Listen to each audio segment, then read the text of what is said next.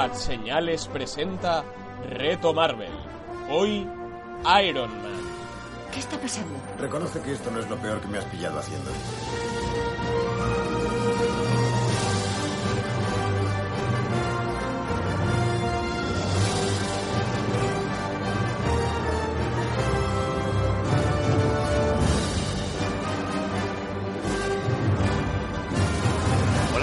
Todos y bienvenidos a Reto Marvel, el spin-off de Bad Señales. ¿Esto, ¿Esto qué es? Esto va a empezar, porque creo que es un poco confuso que ¿Pero veáis de qué es? Exacto.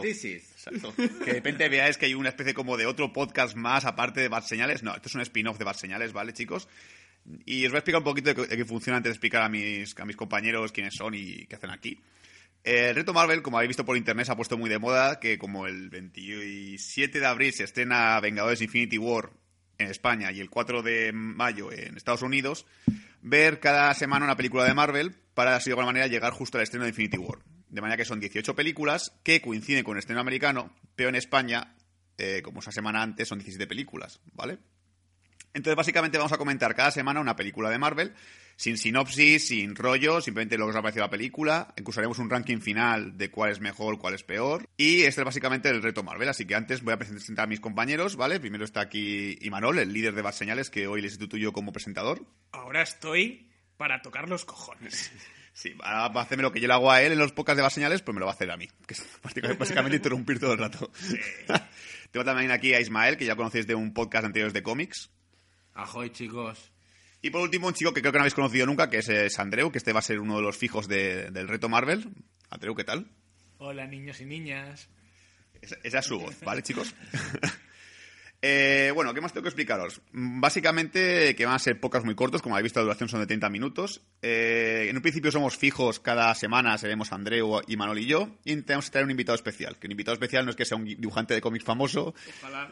ni un ni un act- un actor de Marvel, ningún... No, es básicamente un amigo nuestro. Eh, hemos intentado que venga Chris Evans, pero dice que está muy liado con lo del niño aquel que le hacían bullying o no sé qué. Ah, sí. Que al final no puede. que al final, es que al final era mentira, que... Es Pe- del no, era- no era, mentira, pero resulta que él también era un poco bulinero. Sí. Así que así- Y que la madre es como medio como del sur o algo así, Sí, racista. sí, de, la, de confederada. Sí, para que veáis que, que las pocas de Marvel vamos a hablar de muchas cositas.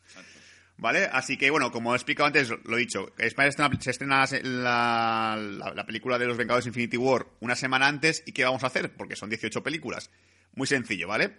Pantera Negra, que se estrenará dentro de un par de mm, semanas o meses, no sé, cuándo- no sé qué fecha es, creo que por febrero. En febrero. En febrero. febrero. Febrero. Haremos un podcast normal de Bad Señales, o sea, que no entra dentro del reto Marvel, sino que sea el típico podcast de una hora y media, una hora, que está Dani, está Laila, está to- todo el mundo que haya visto la película y lo comentaremos normal. Entonces, no entra dentro de este reto y haremos un, haremos un reto de 17 películas, o sea, todas las que han salido a esta hora menos Pantera. Y qué mejor que empezar con un poquito de música de Iron Man ya. ¡Metal!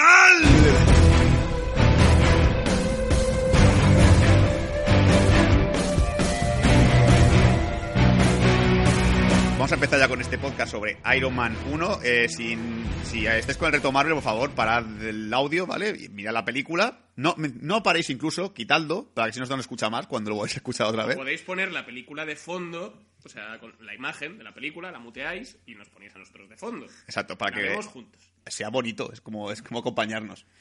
Y yo tengo que preguntaros antes de empezar, ¿qué os ha parecido volver a revisar Iron Man 1? ¿Sigue siendo una buena película? ¿Os pareció una puñetera mierda y os ha gustado? ¿Qué, qué opináis? A ver, por ejemplo, Andrew, que es el nuevo. Pues hacía bastante tiempo que no había visto Iron Man 1 y la verdad es que me ha gustado mucho. Es que ha envejecido súper bien. Es que es guay, He ¿eh? disfrutado un montón.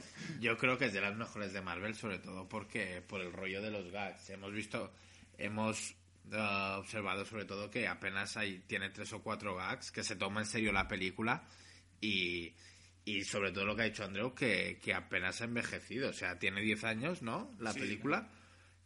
Y parece, mm, si la estrenaron hoy en día en el cine, daría perfectamente eh, el pego, totalmente. Que lo, que lo he comentado, o sea, luego vas a ver la Liga Justicia y ves esa mierda de efectos especiales y dices, ves Iron Man 1 y dices, ¿por qué así no lo hacéis, joder? Y tiene 10 años. Yo es que lo que quería destacar también, que lo que creo que ayuda mucho a que visualmente haya envejecido muy bien la película, es que está muy bien medido lo que son los efectos visuales. O sea, tenemos mucho digital, obviamente, porque hay armaduras que vuelan y todo este rollo, pero si alguien se aventura a ver el making of, eh, muchas de las escenas con armadura son con una armadura de verdad. Si lo comparas con las secuelas o con el Capitán América, ves a Robert Downey Jr. con algunas piezas de armadura y luego con todo con, con líneas de, de motion Licra capture y todo licra esto. verde. O, o licra gris, sí, exacto. Luego para que tuviera más libertad de movimientos y todo este rollo, pero aquí es que es un, con, muchas veces ves a un tío con un traje y hay un señor dentro. ¿Sabes qué pasa? Muchas veces, sobre todo por el tema de que, claro, la película en sí, la idea es original por el tema del origen del superhéroe, aunque luego vemos que Marvel repite un montón la fórmula después. Pero aquí ya vemos que, que está muy bien, la verdad. Creo que. Yo me acuerdo que la primera vez que la vi no me gustó porque tardaba mucho en ponerse el traje. Yo tengo esa movida de que se- tarda mucho en ponerse el traje, pero la verdad es que cuando la ves un poquito ya más, más con lo que va a pasar después y tal, dices, coño, es que es una buena película, está bien el personaje de Tony Stark. Pues a, a mí lo que me pasa con, los con las películas de superhéroes es que el principio siempre se me hace aburrido hasta que consigue el traje. En cambio en Iron Man no me, no me aburre, me interesa bastante el rollo de la cueva, cómo construyen el traje. A lo mejor es que al ser la primera película no me ha aburrido tanto como hemos visto 17 películas más tarde, que siempre repite fórmula. Pero en esta ocasión creo que, que lo hace bastante bien y está bastante bien medido. Ahí, bueno, toca, no es que toquen, pero la temática que tienen, digamos, de villanos o demás, eh, us- usa mucho la temática del ejército y demás. Y esto me ha acordado también a la próxima, que es la de Hulk 2, que también hay mucho ejército y demás. Lo digo porque es que luego ya te vas en las otras películas de Marvel con que si alienígenas y demás, no sé, a mí a veces también me, me desvía un poquito, no sé. Entonces, Vamos, que no te cansas, básicamente, ¿no? no, no, porque me- se me hace más ameno, más cercano. Mira, no, no es lo mismo ver un tío con una metralleta o algo así que no un tío con un, no sé, un arma láser, ¿sabes? Desde luego tiene un tinte más realista. Se, se me hace, exacto, no me de, desubica tanto. Es más a pie de calle. Sí. Entonces tienes la, la pelea final de la película, que es, es- se dan una paliza en mitad de la autopista, pues es como más... eh, Te lo crees más, es verdad. Pero sigo otro tema que, que es muy interesante, el tema de los villanos. Creo que este villano mola. O sea, yo lo acabo de Sí. revisar otra vez y digo, Porque es calvo y empatizas. Sí, aquí esta película hay un problema con los calvos, ¿vale? Sigo diciendo otra vez. No sé por qué todos los villanos son calvos esta peli. Si te fijas, todos los villanos buenos de Marvel son calvos, porque también lo es Thanos, también lo es el Sí. eh, Kingpin. O sea, no sé qué problema tiene Marvel con la gente calva, porque me siento un poco aludido, ¿vale? Me siento un poco mal. Dormammu creo que también es calvo. O sea, para que veas. O sea, ¿qué pasa con los calvos? Joder, que, que solo molan y son calvos los Ah, y, y Nebula también es calva, tío. Se está claro que para que Marvel mole... Y, coño, y el, el que, el que adoptaba a Chris Pratt a Star-Lord. Sí. El Mary John Poppins. Ah, es John- verdad, sí. Pero ese es villano. Ya, John Doe al, John Doe al principio sí, pero bueno. un sí. poquito malo, pero bueno. La, la teoría de, de- Yo la doy proba- por aprobada, la teoría de su- La, la teoría de Marvel de que los villanos buenos son los calvos. Pues eso Thanos va a molar tanto porque prácticamente es calvo. Sí. Sí, es calvo. Y además lleva camiseta sin mangas. Sí, lo cual hace que Bruce más. Willis. Y aquí también tuvimos lo que fue la primera escena post de la peli, que fue con... Apareció... Bueno, hemos- nos hemos reído mucho con el tema de escudo, ¿vale? Yo me acordaba de eso. que qué horror el puto escudo. Sí, vamos a... Porque el público latinoamericano que tenemos, que es poquito, pero bueno, es siempre fiel, siempre, siempre fidelis, eh, no sé si pasa lo mismo en el doblaje latino, que en España eh, se tradujo literalmente shield como escudo.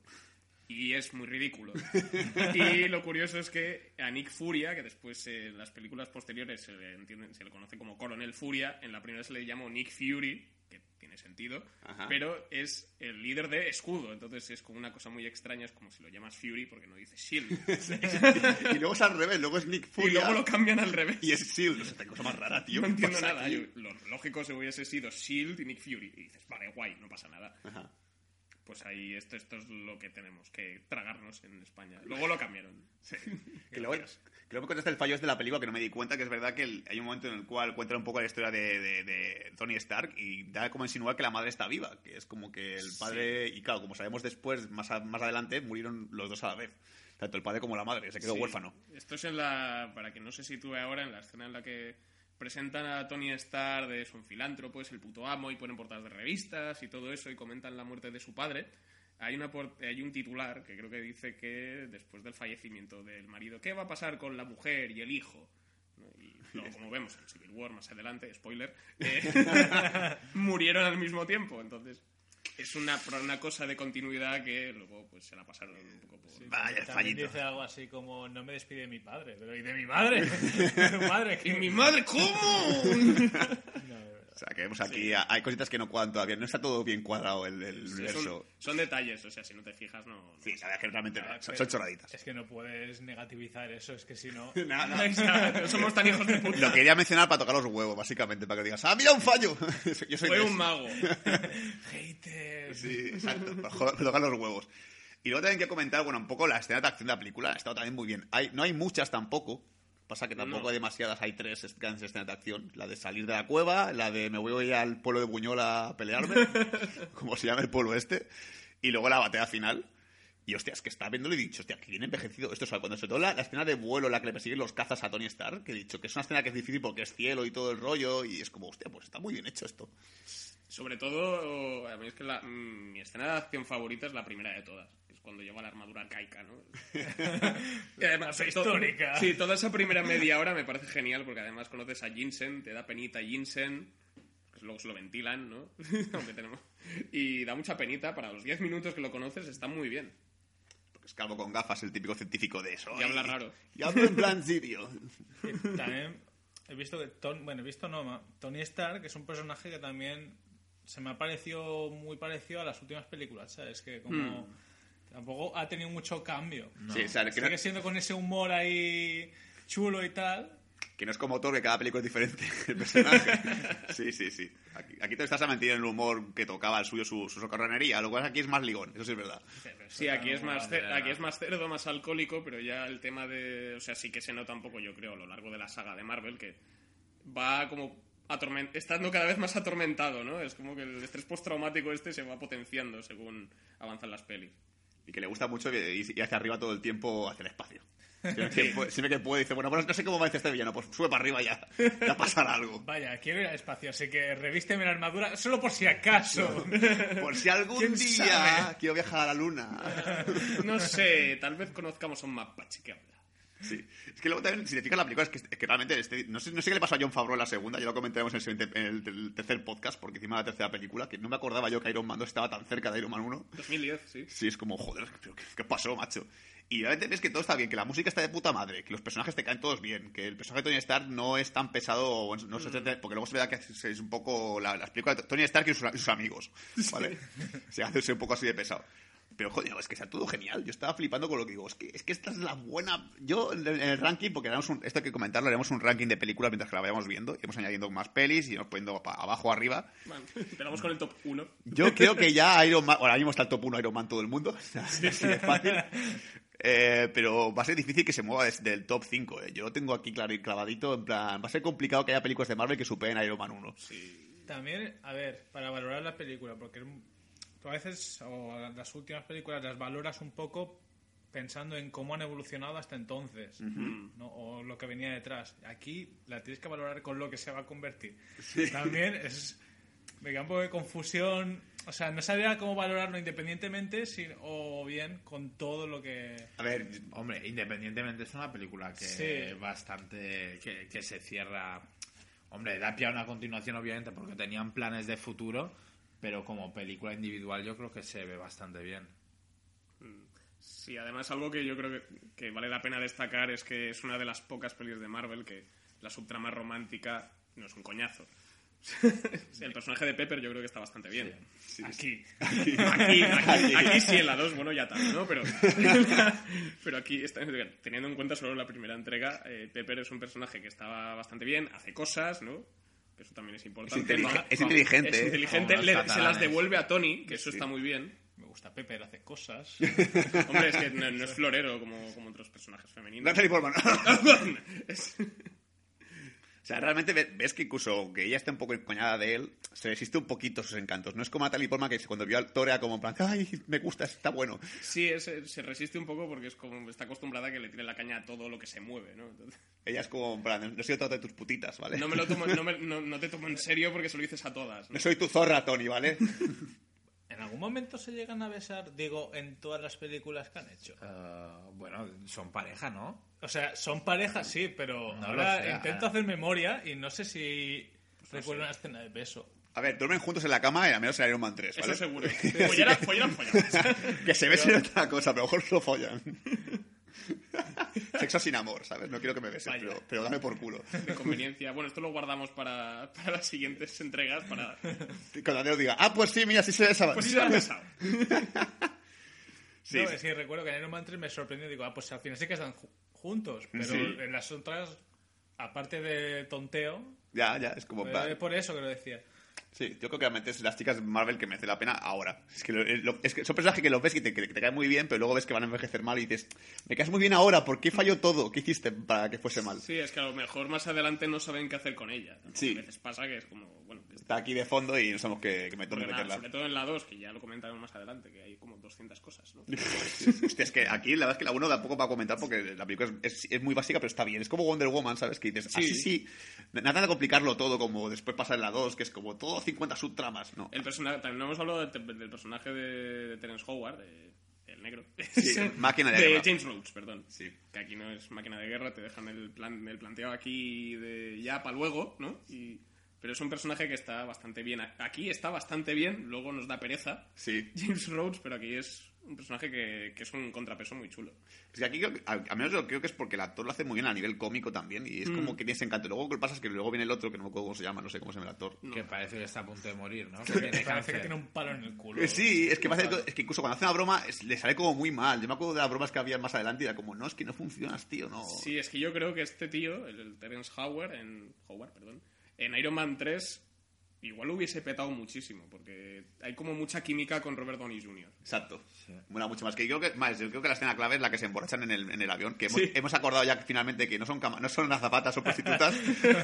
o, o Tony- strippers han Sí. bajado un momento para echar a las zapatas normales. Ya, ya he metido strippers, ¿vale? A lo mejor no saben ni servir una copa, pero son strippers, ¿vale? Porque Tony Stark, todas sus mujeres son strippers menos Pepper Potts. Sí, y la periodista. La periodista.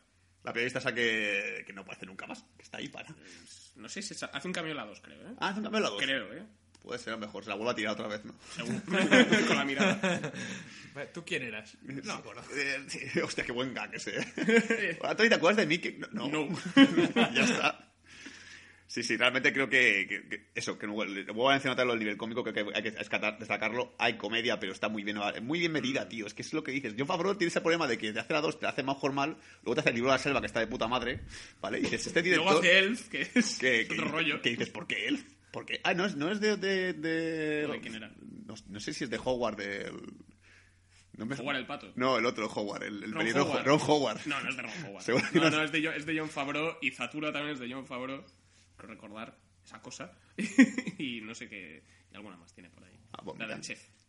¿Sí? Ah, la de ah, sí, la de Chef. La del esa Chef que, es que, que salta en por haciendo un cameo. Sí, no, es que eh, es verdad que las- todo lo que es la secuencia de, de la cueva ¿no? y, de- y del secuestro es muy seria.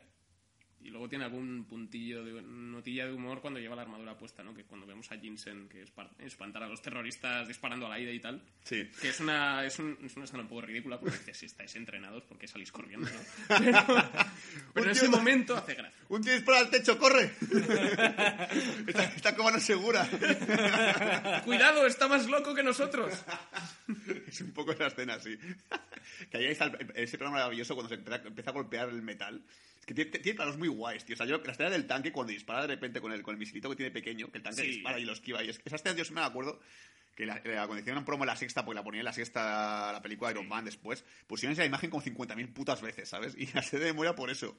Es, Pues el plano es- es la escena más icónica casi de, de la de molar. todo lo de la liberación del pueblo. y De molar, sí. Sí. Es que eso es mentira tan guay, ¿eh? Es pam, pam.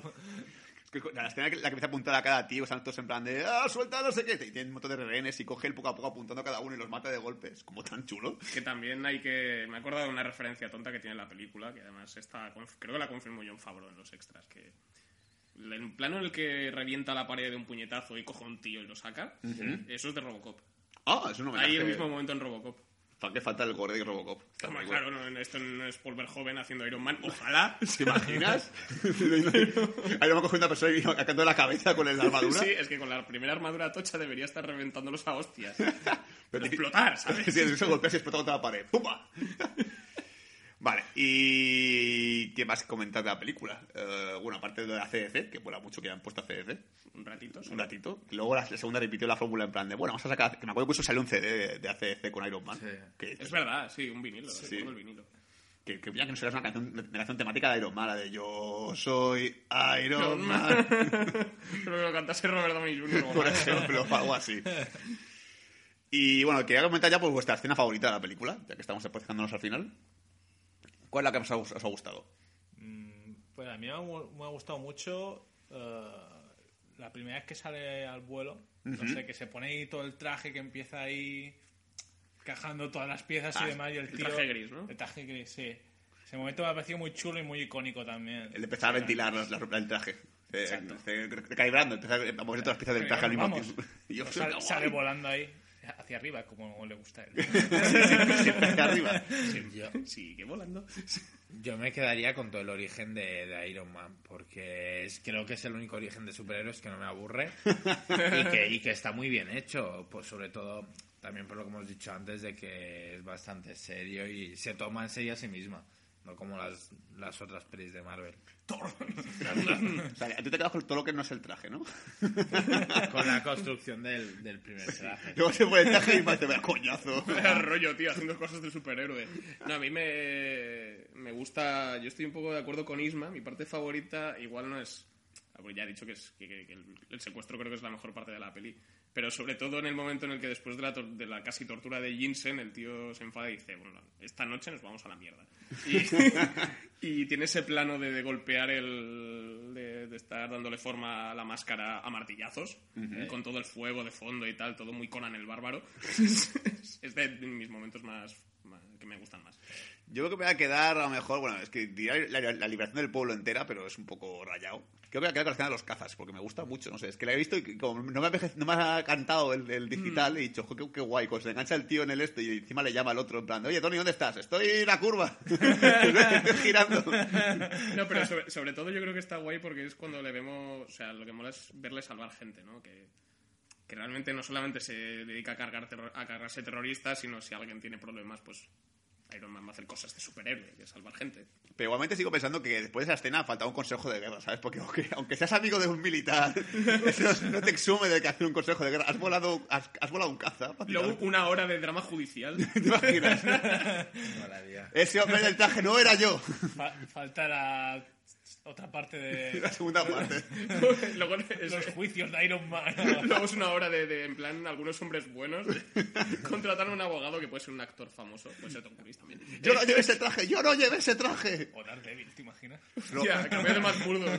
¿Rompió usted el caza o no? No rompí el caza, rompió usted el caza o no. Yo sí, rompí el caza. ¡Y volvería a hacerlo! Yo creo que ya podemos dar por quitado este podcast, porque creo que no hay nada más que comentar. Es que no- no- tampoco no da para mucho porque realmente no hay tanto como a criticar. Es que es todo tan bueno que todo tipo de alabanzas hacia la película. O sea, Eh, Es que no podemos tanto hilar a lo de después porque sería cargarse un poco la lógica del reto. desde el podcast y tal. Pero sí, bueno, si quieres decir algo que os haya molestado, pero creo que realmente no sé si tenéis algo que no os haya gustado de esta película. Es que luego sé que lo- haré esta pregunta sea más larga en otras, en otras, en otros eh, episodios. ¿Qué no os ha gustado? A ver, saco una lista de hoja.